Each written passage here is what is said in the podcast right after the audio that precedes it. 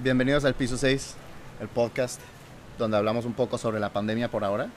Próximamente tal vez empezamos a hablar de otros temas, como la guerra que, que acaba de detonarse hoy. Bueno, pero eso será para otro tema.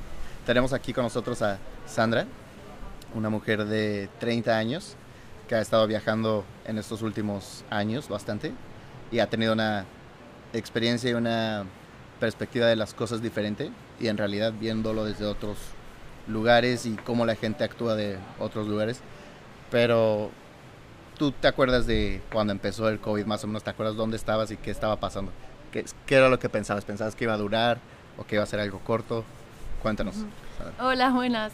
y qué placer tenerte aquí. Esto es un gran honor para tenía ya de que me entrevistara para poder contarle al mundo mi historia. Pues a ver, sí que recuerdo cuando empezó la pandemia, cuando era diciembre del 2020, creo que era. Entonces en diciembre del 2020... No, como del, del 2019. Del 2019, ¿verdad? Sí. sí. En esa época empezó un poco ya a, empezó a pasar los primeros casos, se sabía muy poco, venía de China, eh, en la televisión iba saliendo un poco. Y en ese momento yo me fui de viaje con unas amigas a Filipinas y volvimos por Navidad a España y estuve ahí. Y en ese momento decidí que quería dejarlo todo y que quería irme a viajar yo sola. Qué fuerte. Entonces en enero de 2020, ahora sí, en enero de 2020 dije, bueno, me voy a dejar un par de meses. Me voy dos meses y voy a ver qué pasa. Y recuerdo que a la ida en el avión ya llevaba mascarilla, pero por si acaso. Tampoco es que todo el mundo llevara mascarilla, no era aún obligatorio. Claro, qué fuerte, ¿eh? Y empezaba a haber gente que llevaba mascarilla. Y nada, yo empecé mi viaje, obviamente ajena a todo, aunque estuviera más cerca, en, en el sudeste asiático, más cerca que en España de, de lo que estaba pasando. Sí yo no me sentía en ningún momento, no le di ninguna importancia, no vi nada de las noticias. Ya en Filipinas, a mediados de enero, eh, venían, había muchos chinos. Y recuerdo en un hostel que estuve que eran de filipinos y me acuerdo que me decían que ya no querían aceptar a más chinos porque, porque claro, era más peligroso. ¿En serio? En ese momento sí, recuerdo que me decían, no, es que está lleno de chinos y la gente ya como que empezaba a hacer ser un poco reacia a los chinos. Qué fuerte, ¿no? Sí, sí, sí, sí. Pero aún, pues eso, estaban empezando a aumentar los casos, se había propagado un poco, pero no, no como no algo alarmante. Pero aún así, solo nos daban miedo los chinos en ese momento. Y entonces la gente como que intentaba evitar contacto con ellos y tal. Sí. Sí. Pero, pero bueno, hasta ahí todo bien. ¿Y tú conociste a alguien o sí, alguna persona que, que le dio COVID? En esos momentos no. En esos momentos era más lo que se veía en la televisión como de alguien lejano, como... Sí. Sí, es, en el mismo continente, o sea, cuando estaba en Asia, ¿no? Es en el mismo continente, pero como algo que solo saben las noticias y que le pasan a otras personas. Sí, sí, sí, no, no conocía a nadie que tuvo COVID y nadie se sintió mal ni nada. ¿Y cómo viviste el lockdown? ¿Cómo, cómo fue tu experiencia? ¿Dónde estabas? ¿Qué, ¿Qué fue lo que pasó? Pues bueno, eh, llegó marzo y yo estaba, acababa de llegar a Indonesia y entonces ya mis padres y ya la gente de España me empezaba a decir, oye Sandra, yo creo que mm, este viaje te lo has debido de pasar muy bien, pero ya tiene su fin, las cosas están poniendo muy mal, ten mucho cuidado porque estás en Indonesia, en un país subdesarrollado, mm, los hospitales allí, aquí están en medio empezando a colapsarse un poco, eh, no sé cómo va a ser allí, por favor, vente. Y yo estaba justo en Bali y me moví a una isla que es de al lado que se llama Lombok. Y allí éramos unos cuantos turistas que estábamos medio indecisos. Bueno, yo creo que nunca estuve tan indecisa, pero había mucha gente indecisa porque ya era entre, ya sabíamos que había un lockdown y ya nos dijeron en esa isla que la iban a cerrar y que no se iba a poder ni entrar ni salir. Y entonces la gente tenía que decidir si quería... ¿eh? Sí, y tenía que decir la gente si se volvía o si se quedaba. Y pues no sé cuántos turistas seríamos, seríamos muchos allí y al final dentro de la isla, en la zona que yo estaba, en Kuta, seguramente éramos como unos 150, 200 turistas que decidimos quedarnos. Qué bueno, así ya se hizo una comunidad ahí entre todos, ya como Claro, entonces cerraron todo Y nos quedamos allí. Se, hubieron unas semanas de un, de un mini lockdown, como que para entrar en algunas tiendas te echaban un montón de sprays en, el, en los pies, en la cara, en todo, tenías que llevar la mascarilla. Y estuvo algo un poco cerrado, pero bajaron los precios de todo, las villas, todos los Oh, ¿en apartamentos? Sí. allí, todo lo más así de lujo, bajó el precio menos de la mitad. Qué y guay. entonces todos los que estábamos allí nos agrupamos y empezamos a hacer, nos empezamos a preparar para lo que pudiera pasar, porque no sabíamos si... También hubo gente que pensó que como en la isla que estábamos era mayoritariamente de musulmanes, Ujú. había gente que tenía miedo y pensaban que, ah, no, es que son musulmanes, igual lo que nos van a hacer porque nosotros somos turistas. Y yo dije, ¿En ¿qué serio? va? O sea, la mejor gente del mundo, ellos. Ya, qué buena. Y, y lo, viví, lo viví muy bien. La verdad es que conocí a gente de puta madre y estuvimos allí pues hasta junio. En junio volvieron a abrir. Y allí durante la pandemia pues todos vivíamos como, como un Erasmus. Vivimos allí todos. Pues hacíamos nuestras actividades, íbamos a la playa, yoga, jugar a voleibol, habían fiestas todos los días. eh, no sé, la gente súper amable, no, no hubo ningún... No lo viví de ninguna manera, la verdad que no lo viví como la gente que yo conozco lo vivió en España o en otros países. Sí. E incluso en otros países del mundo también el lockdown que hubo fue... Otros viajeros que conozco que estaban en la India y que estaban en otros lugares lo pasaron mal. Porque, y hasta en Vietnam, porque se pensaban que los blancos, que nosotros éramos los que habíamos traído esto. Y entonces, claro, te miraban mal, no te dejaban entrar en algunos sitios. ¿En serio? Pero donde yo estaba en Lombok, la verdad que para nada. Fue como estar en casa, como Wow. estar en una ciudad nueva con amigos. No tuvimos ningún tipo de límites ni de... Podíamos estar en la calle a la hora que quisiéramos, podíamos... Vida normal. Bueno, sí. Sí, vida Qué, normal. qué bueno, sí, no, vida de lujo, de, de paraíso. Totalmente. De hecho, conocí a más gente que tuvo dengue que tuvo COVID.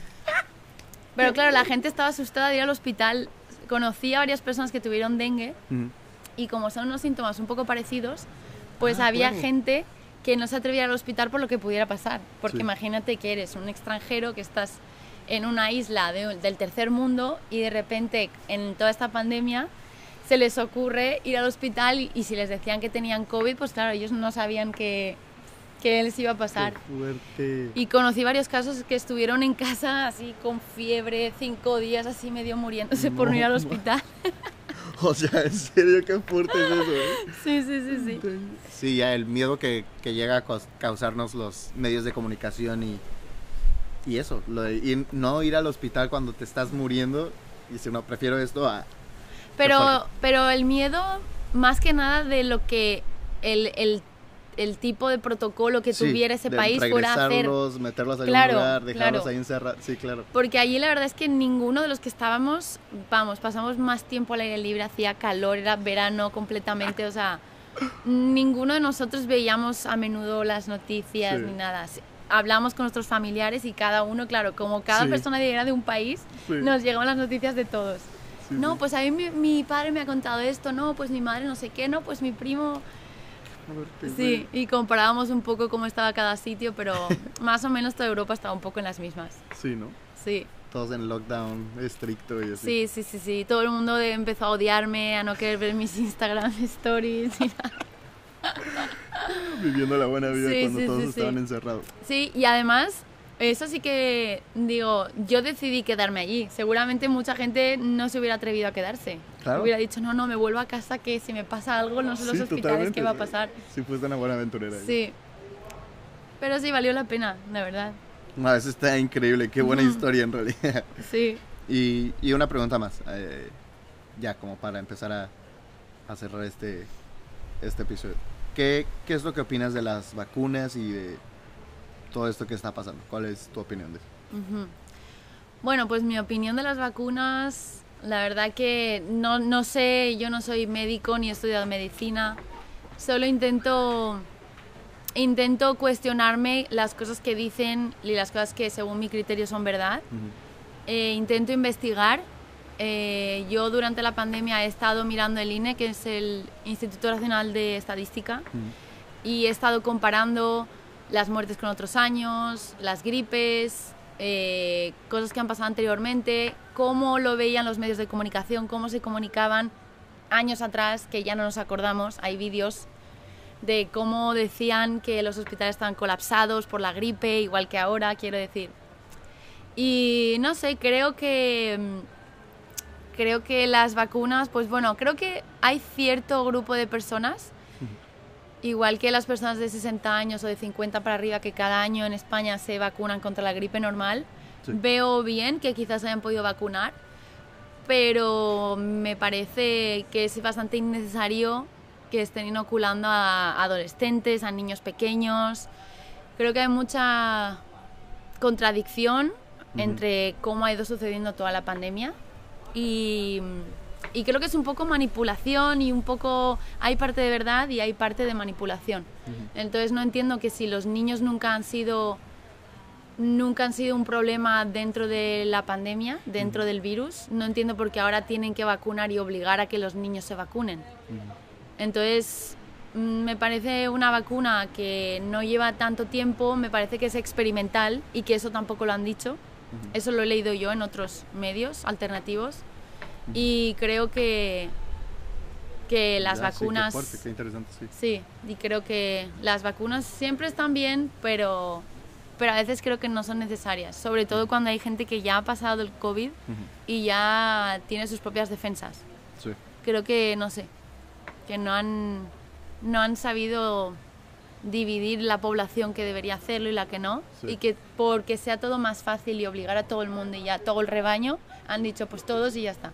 Sí, todos no. se vacunan y ya está. Qué fuerte, qué fuerte. Sí. Eso está muy, muy buena, muy interesante este punto de vista de, de cuestionarse las cosas, me, me Ujú. encanta. Y ya para finalizar esto, algún tip de vida en realidad, este es, este es algo que me gustaría escuchar, algo para los que nos están escuchando en el piso 6, Ujú. Para ayudarles, que la pandemia ya está acabando en realidad y todo, pero tu filosofía y la manera en la que has llevado las cosas es muy bueno y, y estaría bien escuchar algún consejo que nos puedas dar. Pues la verdad que dentro de un consejo tipo de salud, para mí la conexión cuerpo-mente, el estado mental de cada uno creo que afecta mucho a nuestra salud, a nuestras defensas, a las enfermedades que nos aparecen, a externamente nuestra piel, todo se refleja desde dentro. Y creo que es muy importante saber qué tipo de alimentos tomas, cuáles son mejores o peores para ti según tu edad y según tu estado físico, etc. Entonces creo que, que no es necesario tomarse tantas medicinas, tomarse tantas cosas y, y cuidar de forma más natural el sistema inmune, que al final es lo que me molesta de todo esto, que no, no se ha centrado ni el gobierno ni los medios de comunicación en, en hacer que la gente cuidara más su sistema inmune, sino solo se han centrado en ahora tenéis que poneros vacuna, no tenéis que salir de casa, no podéis ir a los gimnasios, no podéis estar al aire libre, no sé, creo que es muy importante que la gente, la gente tome conciencia de lo importante que es su salud y, no, y que no dependa de, de, de otros. Sí. Entonces, Me bueno, encantó, sí. hay que hacer un poco de encanta, deporte, sí. hay que comer bien Claro. y, y hay que cuestionarse qué estilo de vida quiere tener cada uno de cara al futuro. Si quieres vivir 80 años, que los vivas bien, que llegues bien a esa edad. Ujú. Qué buen, qué buen consejo. eh. Ujú. Muchas gracias por compartir esto y ha sido un honor tenerte aquí en el podcast. Sandra. Gracias. Así, excelente. Bienvenidos al piso 6 y puedes escucharlo todos los lunes en Spotify y próximamente los miércoles. Estoy ya pensando en abrir otros Ujú. episodios, pero esto fue un gran podcast y a todos gracias por escuchar y aquí estamos. Gracias. Hasta luego.